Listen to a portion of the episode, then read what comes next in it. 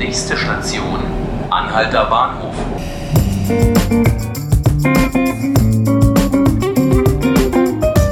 Herzlich willkommen zu 5 Minuten Berlin, dem Tagesspiegel Podcast. Mein Name ist Hannes Soltau und mit mir im Studio ist heute Max Poloni aus der Berlin Redaktion und wir sprechen heute über das Thema Bombenentschärfung in Berlin bzw. Verkehrschaos in Berlin.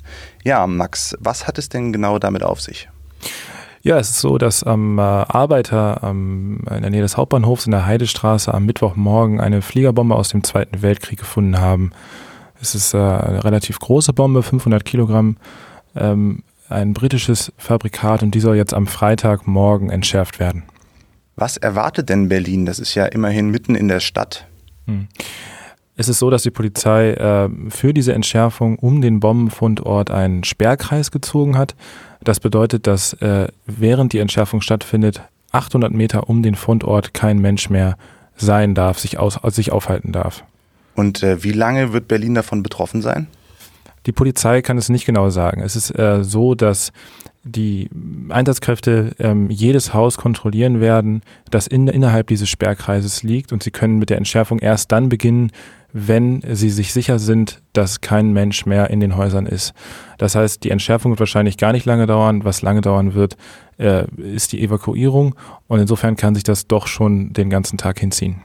Welche Verkehrsmittel werden denn davon betroffen sein? Also es ist so, dass eigentlich alle Verkehrsmittel ähm, davon betroffen sind, Autos, ähm, öffentlicher Nahverkehr, Flugzeuge auch. Ähm, bei Autos ist es so, dass es ja keine spezielle Vorgabe gibt. Die Polizei sagt, die, ähm, die Autofahrer müssen sich quasi selber ihren Umweg suchen. Es gibt Umleitungen um diesen Sperrkreis.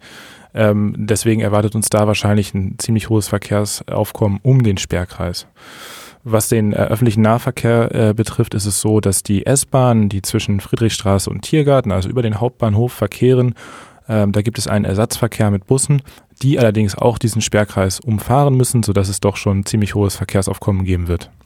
Jetzt hast du ja eben gesagt, dass auch Flugzeuge davon betroffen sein werden, was ja so ein bisschen verwundert, wenn man das hört. Äh, schließlich fliegen die ja relativ hoch und äh, der Flughafen oder die Flughäfen sind ja relativ weit außerhalb der Stadt. Was hat es denn damit auf sich? Also das betrifft vor allem den Flughafen Tegel.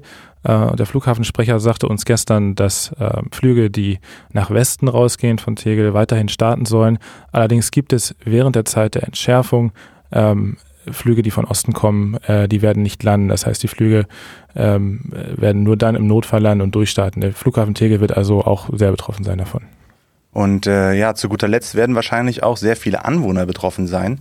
Was kann ich denn jetzt als Berliner machen, wenn ich betroffen bin oder wenn ich nicht sicher bin, ob ich betroffen bin? An wen kann ich mich denn wenden? Also erstmal ist es so, dass die äh, Polizei am Mittwochmorgen den Anwohnern um den Hauptbahnhof äh, und auch den Behörden und anderen Stellen, die dort äh, sitzen sozusagen, äh, Flugblätter verteilt hat, über die sie die Menschen informiert haben, dass am Freitag diese, diese Entschärfung stattfinden äh, soll und äh, die Anwohner haben natürlich das, das Gebiet auch zu räumen. Es gibt für die äh, Anwohner, die nicht äh, zur Arbeit gehen oder sich bei Freunden unterkommen können, für die gibt es für die Dauer der Entschärfung eine Unterkunft, äh, zwei sogar. Eine ist in der Theodor Heuss Gemeinschaftsschule, Quitzowstraße 141. Die zweite ist die Grundschule Neues Tor in der Hannoverschen Straße 20. Ja, herzlichen Dank an Max Poloni aus der Berlin-Redaktion. Das waren 5 Minuten Berlin, der Tagesspiegel Podcast. Mein Name ist Hannes Soltau und sollten Sie die weiteren Podcasts hören wollen, können Sie dies unter tagesspiegel.de slash podcast machen. Sie finden uns allerdings auch auf Spotify oder iTunes. Bei Kritik, Fragen oder Anmerkungen senden Sie uns doch bitte eine E-Mail an podcast.tagesspiegel.de. Ich wünsche Ihnen noch einen schönen Abend.